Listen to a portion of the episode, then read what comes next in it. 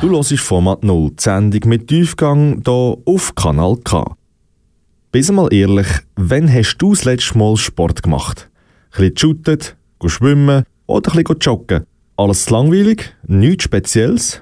Da hast du recht. Deswegen stellen wir dir in der nächsten Stunde mal andere Sportarten vor. Völlig abseits vom Mainstream erklären wir dir unter anderem, was Lacrosse, Drone Racing oder Wing Chun ist und was der Unterschied zwischen Eis- und Rollkunstlauf ist. Wärm dich schon mal auf, damit nach dem ersten Lied parat bist. Für dich am Mikrofon der Michi Gobeli.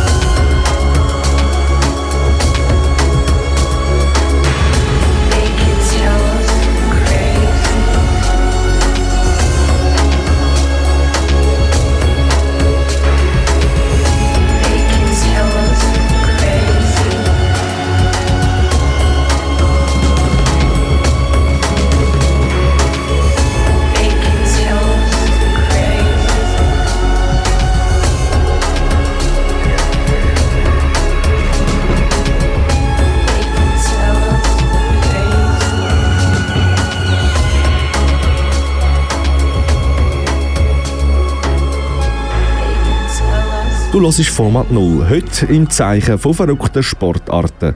Achtung, der erste Sport ist nicht für schwache Nerven. Unsere Redaktorin Fidan Kirgitz war in Aarau im Bowling Center und hat dort Action erlebt. Lasertag, eine Sportart, die sicher schweißtreibend ist und zudem Adrenalin aufkochen tut. Doch lassen wir doch gerade selber mal rein. Sie rennen in einer dunklen, nebligen Indoor-Arena mit einer Sensorenweste am Körper und einem sogenannten Laserphaser in der Hand. Mit dem versuchen sie, ihre Gegner außer Gefecht zu setzen. Gleichzeitig müssen sie schauen, dass sie von anderen nicht getroffen werden. In der Arena stehen Trennwände, hinter denen man sich verstecken kann und anderen kann auflauern Was wie eine Szene aus einem Actionfilm tönt, ist ein Spiel.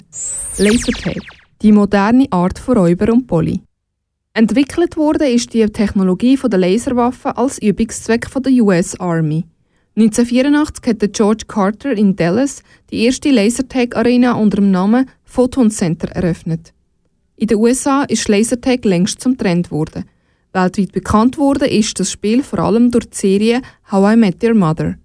Seit zwei Jahren kann man Lasertag auch in Aarau spielen. Gemäss Marcel Fischer, dem Geschäftsführer der Lasertag Arena zu Aarau, müssen Besucher vor allem zwei Sachen mitbringen. Geschicklichkeit und Kondition. Weil das ist doch, auch wenn eine Runde nur zwölf Minuten geht, alle sagen immer, ah, nur zwölf Minuten. Aber wenn du wirklich in der Arena dran bist und dann wirklich zwölf Minuten Vollgas ist, bist du froh, wenn die zwölf Minuten abgelaufen sind. Das ist sicher eine Herausforderung. Lasertag kann man ab zwei bis zu 20 Personen spielen. Man kommt in die Arena, kommt einen Westen und einen Infrarotphaser in die Hand drückt über und bildet Teams. Nach einer kurzen Instruktion geht es dann auch schon los. Wenn du getroffen worden bist, dann wirst du für 5 Sekunden reaktiviert und nachher geht es wieder automatisch weiter.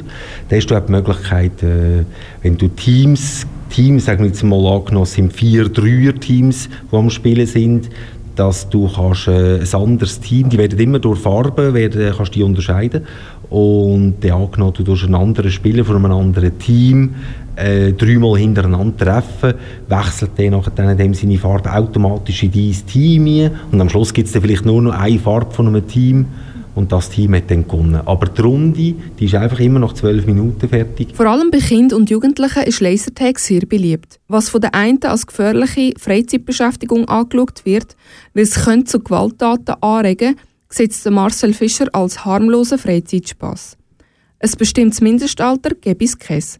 Grundsätzlich gilt, ob ein Kind reinkommt oder nicht. Die Eltern entscheiden, schädlich ist nichts. Äh, von der Körpergröße her, wegen der Weste, empfehlen wir es ab 7 empfehlen. Gefährlich ist das Ganze nicht. Obwohl im Wort Lasertag das Wort Laser vorkommt, hat das Ganze nichts mit Laser an sich zu tun. Es ist etwa gleich schädlich, wie äh, wenn ich auf jemanden mit einer Fernsehbedienung ziele. Es ist Infrarot und nichts anderes und ein Lichtstrahl, der vorne rauskommt. Aber man sagt dem einfach Lasertag, das klingt natürlich besser. Besondere Kleidervorschriften gibt es beim Lasertag nicht. Bequem sollte es sein und einem viel Bewegungsraum ermöglichen. Ich sage jetzt mal, man muss nicht unbedingt mit der Trainerhose kommen, aber äh, gut ist auch Turnschuhe sicher, äh, Jeans und das T-Shirt einfach so, weil man muss sich schon klar sein, dass man dann nachher ist man halt schon ein bisschen verschwitzt. Ja. Beim Lasertag ist man recht frei. Ein lockeres Säckchen ist erlaubt. Es gibt nur eine Hauptregel, wo man sich daran muss halten muss. Kein Körperkontakt darf stattfinden. Äh, schon tut es auch die Weste zuerst wirst du gewarnt über die Weste mit einem Lautsprecher und ein zweites Mal, beim zweiten Mal ein Körperkontakt stattfindet, dann wird die Weste automatisch abgestellt. Ist das Spiel für dich fertig. Interessant zu beobachten findet Marcel Fischer die verschiedenen Rollen, die gewisse Spieler einnehmen. Da kommen zum Teil lustige Szenen zustande. Klar, also äh, bei den Männern ist schon typisch, also die Männer geben immer Vollgas. halt, von früher her, ich weiss nicht, Krieger oder irgendetwas, oder? Die geben immer Vollgas und die nehmen das ernst und die wollen dann gewinnen und alles. Die Frauen, eher ruhig und kontrolliert, nehmen eher mal eine Sniper-Funktion ein, bleiben ein bisschen am gleichen Ort stehen. Betrifft aber nicht alle Frauen, so ist ganz klar. Aber die schon gezielt schiessen, während die Männer dann schon... Äh, ihre äh, Streckensäckchen. Kanal K. Das macht gerade Lust, selber zu gehen. Obwohl, ich bin ja eher der Camper, der wartet, bis Gegner zu mir kommen. Das war der Beitrag von der Fidan Kirgitz für Kanal K in der Lasertech Arena zu Aarau im Bowling Center.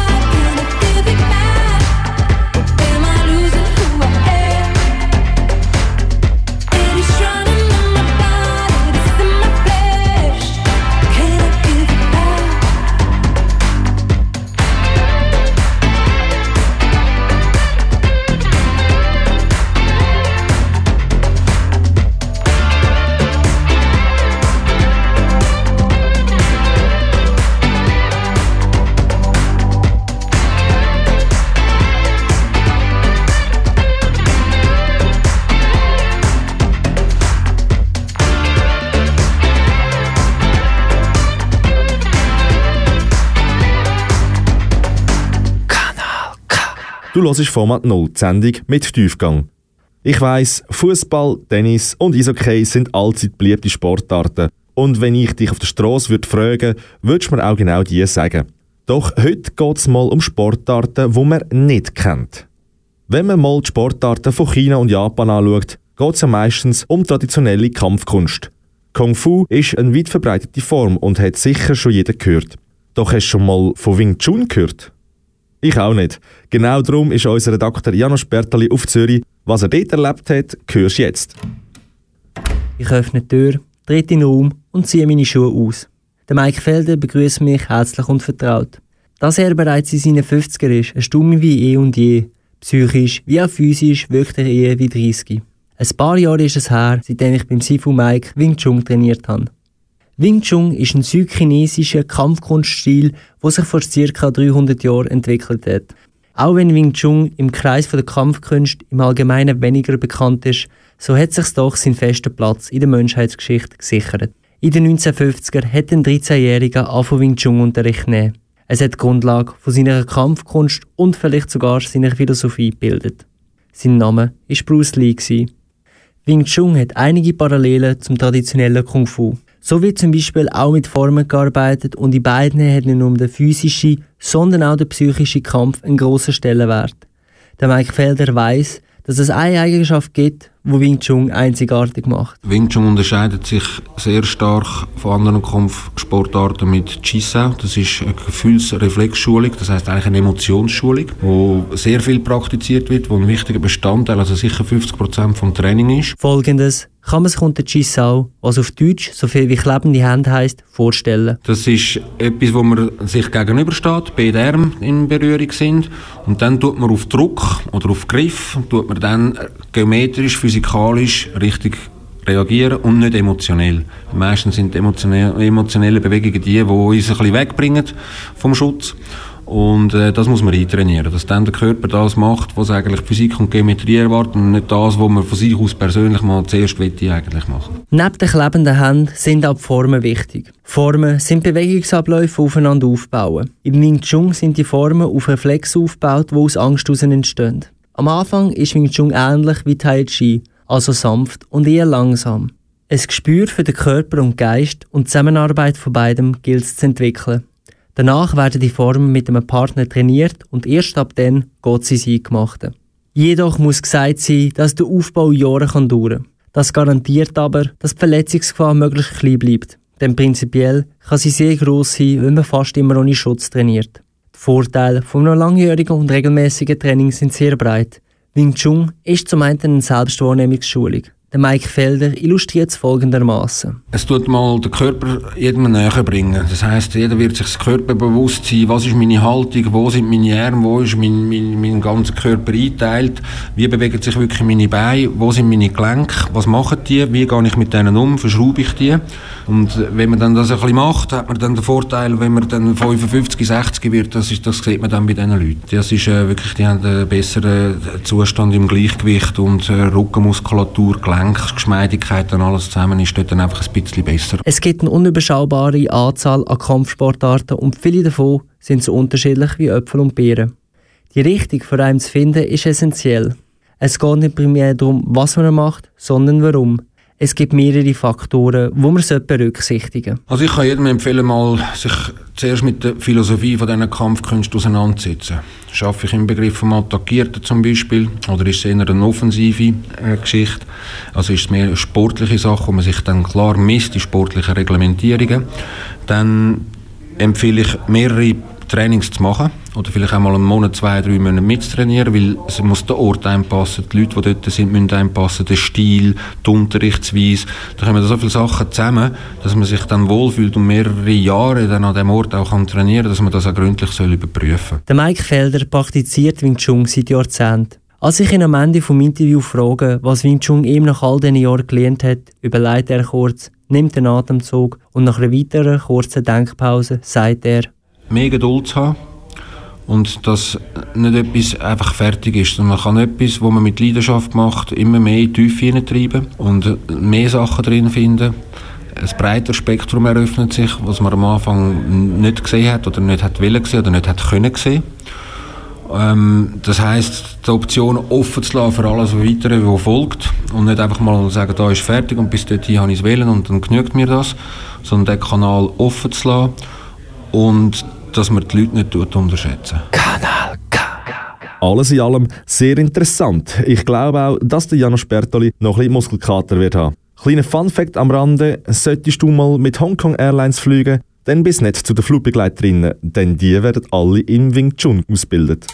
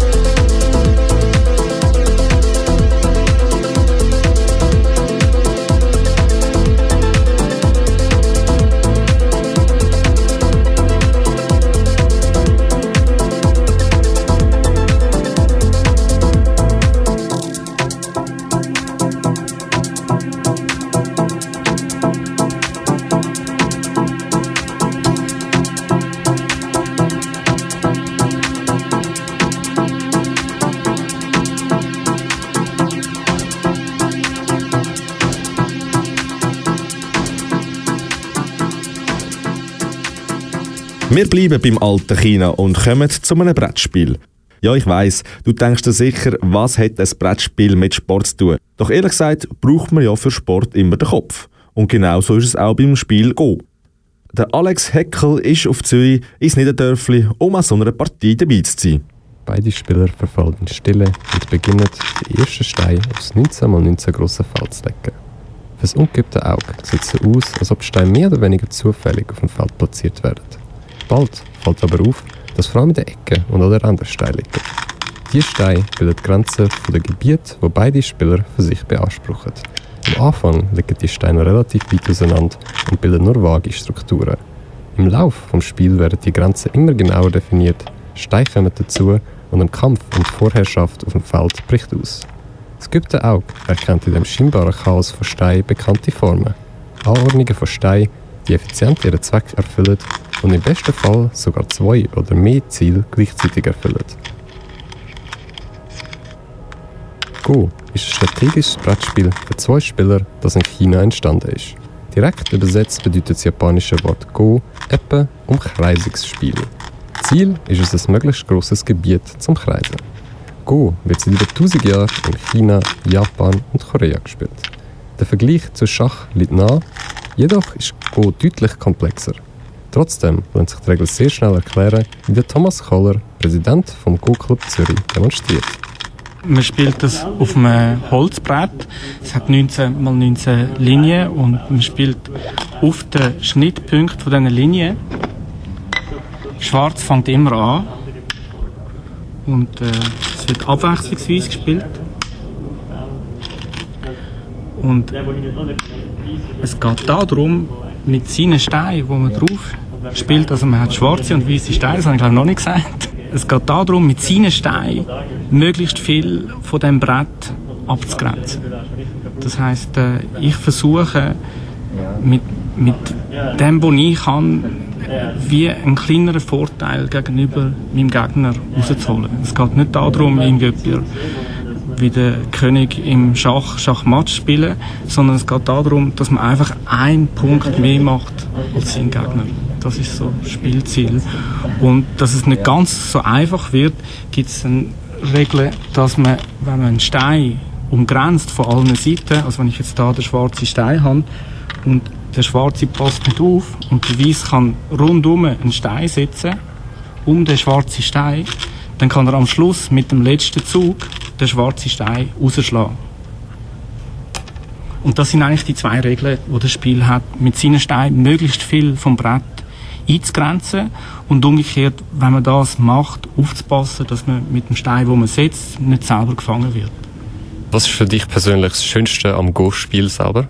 Das Schönste am Go-Spiel haben wir vielleicht gerade vorher schon rausgehört, das ist, dass man wirklich mit Menschen äh, in Kontakt kommt und auch, dass man es Gegenüber hat, wo man gegen ihn spielt und es ist so ein bisschen wie eine Unterhaltung oder sagen wir eine, eine längere, gute Unterhaltung, wenn man so ein Spiel spielt. Also das Spiel geht so vielleicht eine Stunde, eineinhalb Stunden und man lernt so sein Gegenüber durch Spiel besser oder wirklich kennen. Also das ist so, warum ich Go spiele. Szene in der Schweiz, wie ist die so?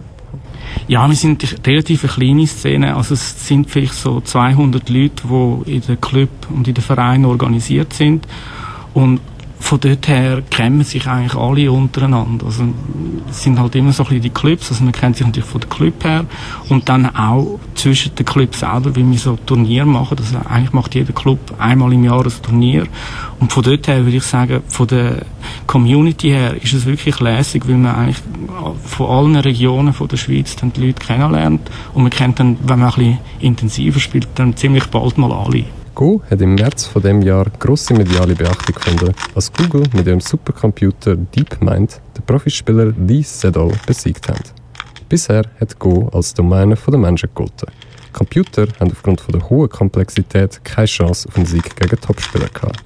Von Thomas Koller haben wir wissen, wie er persönlich den Sieg vom Computer einschätzt. Ja, im Go haben wir ja jahrzehntelang den grossen Vorteil gehabt, dass wir wie umgeschlagen sind von den Computern. Das heißt, wir sind so ein bisschen in dem Gebiet gewesen, wo halt noch die menschliche Intelligenz äh, eigentlich das Beste war, was es gegeben hat. Und ja, wie das so ist, ich meine, man hat dann das Gefühl, ah, das ist super und wir sind halt besser und so.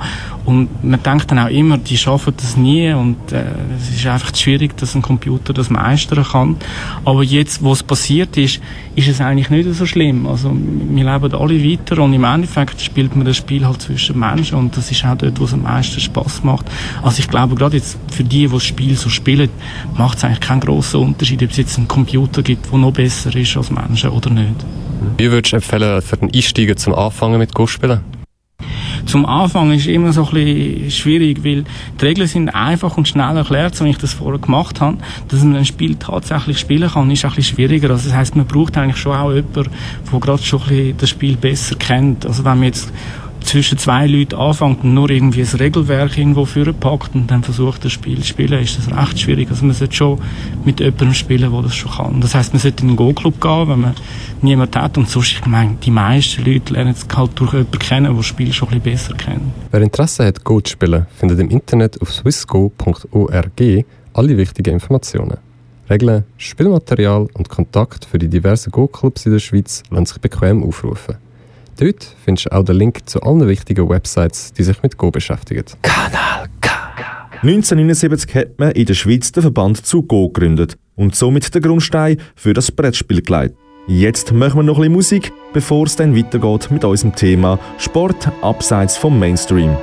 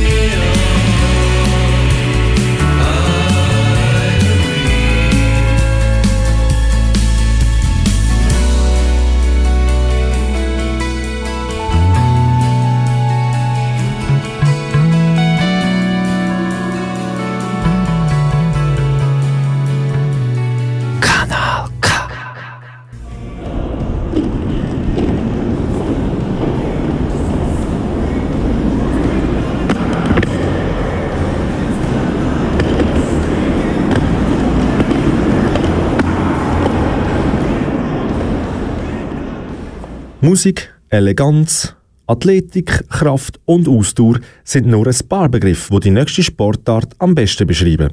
Es geht um Rollkunstlauf. Die Cora Lütti, Präsidentin vom Verein Rollkunstlauf Uster, stellt uns die spezielle Sportart vor. Eigentlich ist es genau das Gleiche wie Eiskunstlauf. Wir haben die gleichen Sprünge und Pirouetten und Schritte wie im Eiskunstlauf. Viele Begriffe wie Flip, Lutz, Achsel oder Pirouette kennt man ja aus dem Eiskunstlauf. Der Unterschied sei nur, dass man sich anstatt auf Eis auf dem Parkett oder Beton bewegt und an den Schuhen vier Rollen und ein Stopper dran sind, statt Kufen. Wie beim Eiskunstlauf gibt es zwei Arten von Disziplinen. Zum einen ist es Pflichtlaufen, wo es hauptsächlich um die Präzision geht, und die sogenannte Kür, wo es darum geht, zu der Musik eine Choreografie zu präsentieren. Dank einer Fernsehsendung aus den USA kennt man die spezielle Sportart auch im europäischen Raum. Seit den letzten fünf Jahren hat der Verein von 20 auf 64 Sportlerinnen und Sportler können wachsen. Und es wird auch etwas geboten hier in Uster. Die Cora Lüthi erklärt, wie man den jungen Sportart Rollkunstlauf kann näher bringen und was der Verein dafür macht. Wir haben zweimal im Jahr ein Schnuppertraining, wo wir einfach auf der Webseite bekannt geben von uns. Und es kommen immer um die 20 äh, Läufer und Läuferinnen an das Schnuppertraining. Und die meisten bleiben nachher auch. Und so sind wir extrem gewachsen in den letzten paar Jahren. Da der Hotspot von Rollkunstlauf eher in den umliegenden Ländern wie Deutschland, Italien und Frankreich liegt, hat es die Schweiz hier noch etwas schwer. Durch das, dass es immer noch eine Randsportart ist und vermutlich auch bleiben wird. So die Cora Lütti. Was man allerdings braucht für die Sportart, lässt sich schnell erklären. Ein bisschen Musikgefühl, ein bisschen Taktgefühl, weil man die Kür zu der Musik fährt. Und sonst einfach der Spass an der Bewegung, keine Angst vor dem Umkehren. Doch so eine Randsportart hat auch seine positiven Seiten. Denn durch das, dass es in der Schweiz noch nicht so bekannt ist, können Sportlerinnen und Sportler bereits sehr früh an einer EM oder an einer WM teilnehmen und dürfen somit auch größere Wettkämpfe bestreiten. An der WM 2018 in Island sind bei den Frauen die Schweizerin Fabienne Bachmann 17. von 24 und bei den Männern der Schweizer Yves Jungen 18. von 21 geworden. Wer jetzt glaubt, Rollkunstlauf sei ein Mädchensport, der hat sich getoschen. Der Janik Wiesli ist seit klein auf dabei und glaubt mir, der hat es drauf. Ähm, ich bin der Janik und die Sportart mache ich jetzt schon seit 13 Jahren und ja, ähm, also meine Mami hat mich immer ins Training mitgenommen von klein auf, weil sie halt Trainerin ist und durch das bin ich zu dem Sport gekommen und ich kenne gar nichts anderes.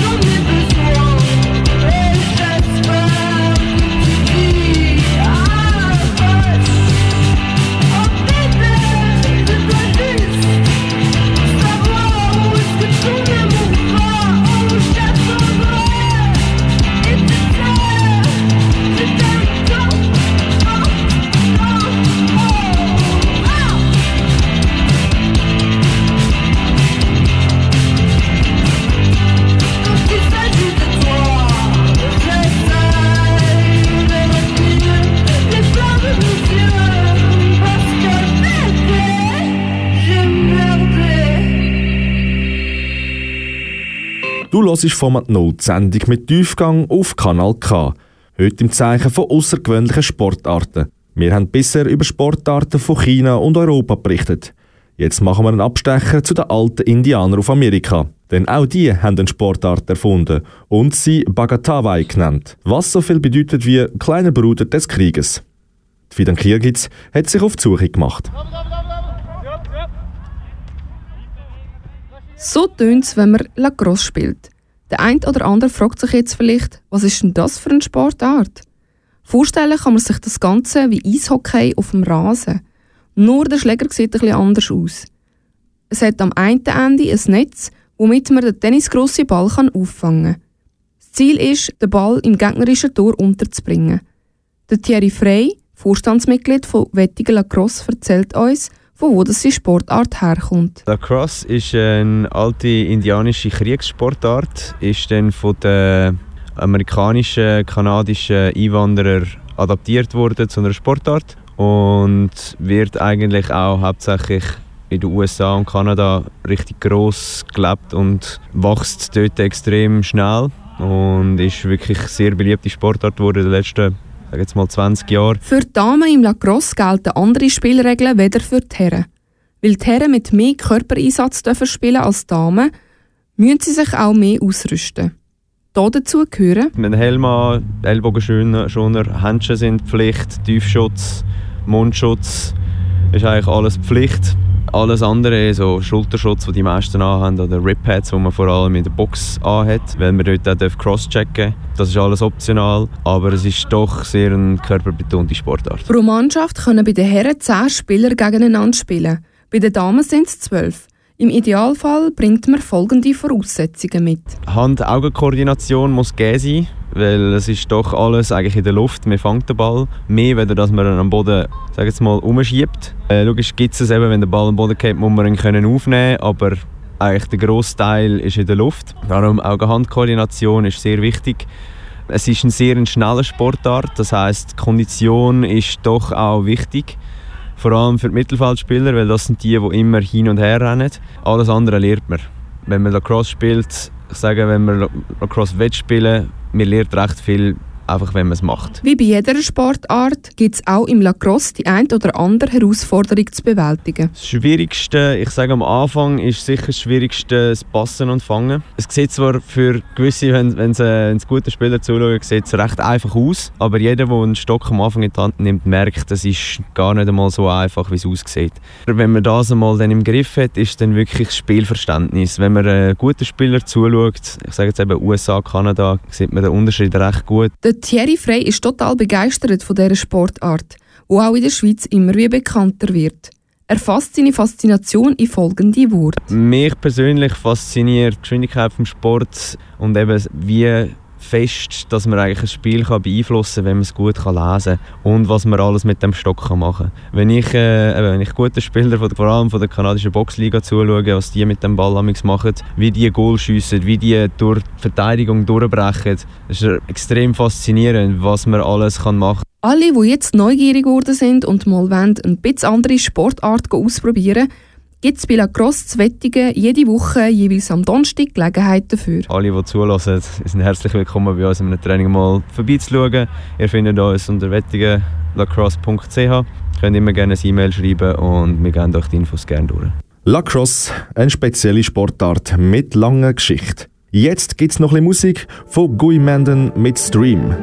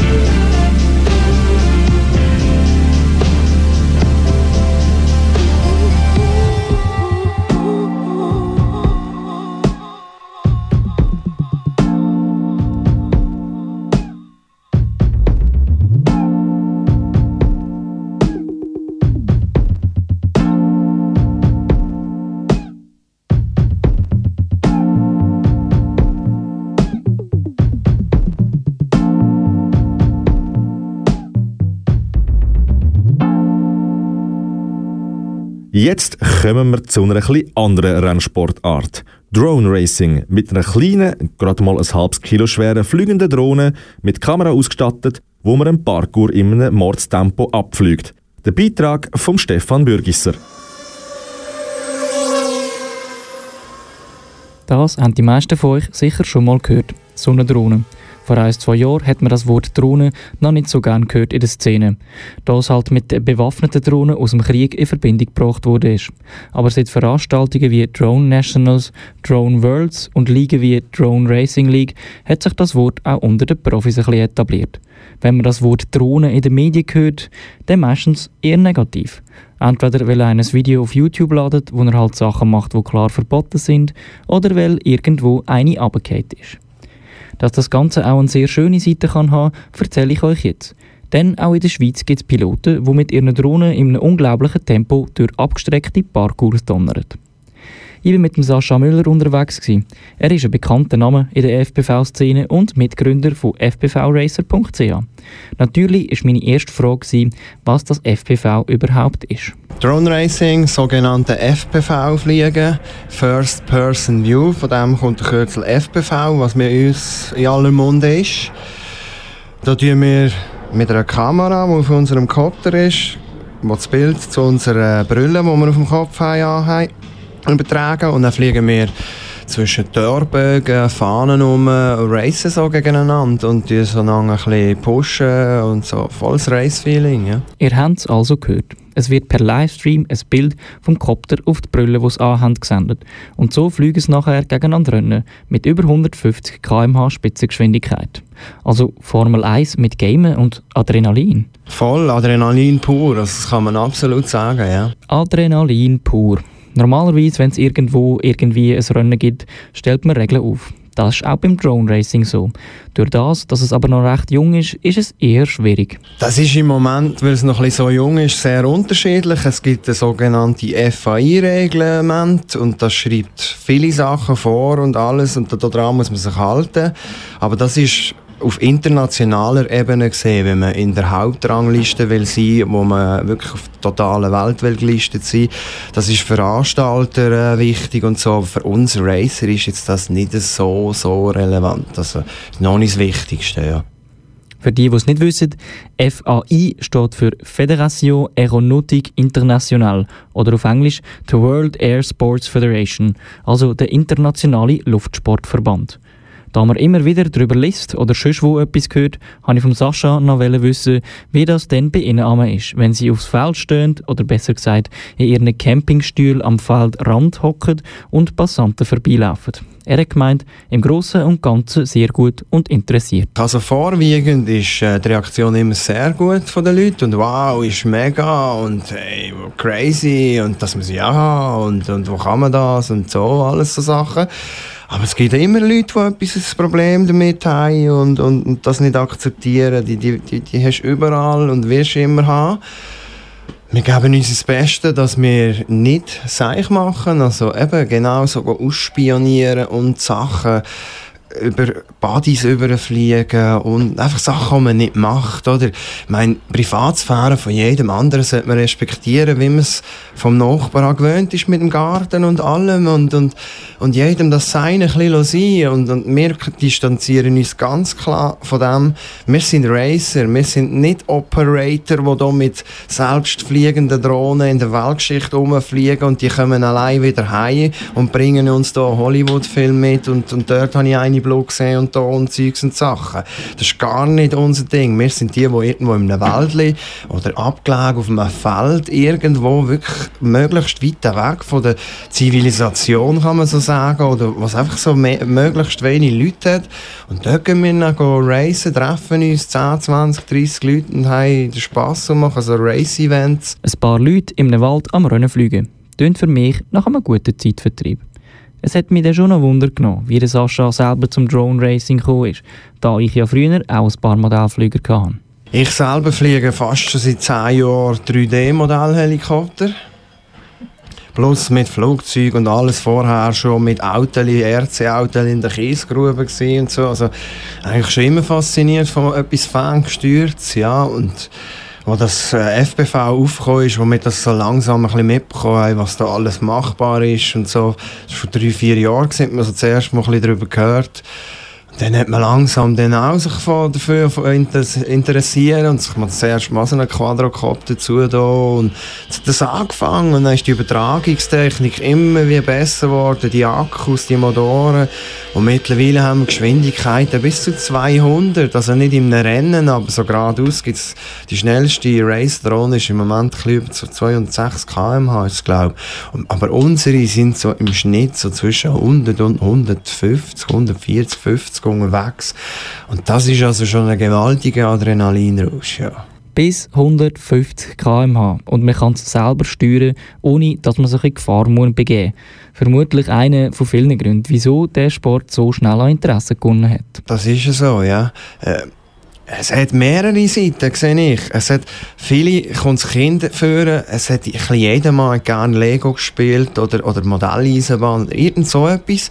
Also du musst viel mit Technik, musst selber die informieren, äh, was gibt's Neues, wie stellst du die Komponenten ein, was ist besser. Dann triffst du dich mit Kollegen, du gehst voraus, du gehst dort an und du gehst einmal quer durch die Schweiz einen Roadtrip und fliegst da und fliegst dort und fliegst das und so verschiedene Spots, oder, sagen wir dem. Es hat so viele gute Sachen, eben, wo hinter dem Ganzen stecken. Ja. Freundschaften, die quer durchs Land, durch die ganze Welt, eigentlich, kann man sagen, entstehen. Ja, mega, finde ich das. Mit Kameraden die Schweiz oder die Welt bereisen und überall ein Freunde machen, fast wie ein Schuttilager. Wenn ihr jetzt auch Lust bekommen habt, mal so eine Drohne zu steuern, sagt euch der Sascha gerade noch, wie und wo ihr am besten anfängt und bei wem ihr euch Hilfe könnt holen am allerbesten Hilfe kommt man in der Facebook-Gruppe über, die wir haben. Das wäre FBV Racing Schweiz in der, im Facebook. Dort sind wir eine Community von über 500 Leuten, die das in der Schweiz betreiben. Ja, und da hat es also ganz viele Experten darunter, wie Anfänger und alles mögliche. Also dort wird einem am besten geholfen. Und dann möchte ich auf unseren Verein, den wir frisch gegründet haben, gerade noch hinweisen. Das wäre fbvracer.ch und dort wird es äh, in Zukunft viele interessante Sachen geben vom Verein aus. Also, falls ihr wollt, ins Drone Racing einsteigen und Infos über Drohnenflüge selber und alles, was dazugehört, braucht, am besten auf Facebook in der Gruppe FPV Racer Schweiz nachfragen und tschüss unter www.fpvracer.ch. Kanal K. Wir sind am Ende von unserer Sendung Format 0 angelangt. Du hast mehrere Beiträge gehört zu speziellen, untypischen und teilweise verrückten Sportarten. Unter anderem haben wir dir das athletische Rollkunstlaufen und das anstrengende Wing Chun vorgestellt. Aber auch die Schnelligkeit vom Drone Racing und das gehirnfordernde Go haben wir dir näher gebracht. Falls du die Sendung verpasst hast oder sie nochmal möchtest hören, findest du sie online als Podcast auf kanalk.ch. Für dich in dieser Stunde am Mikrofon war der Michi Gobeli.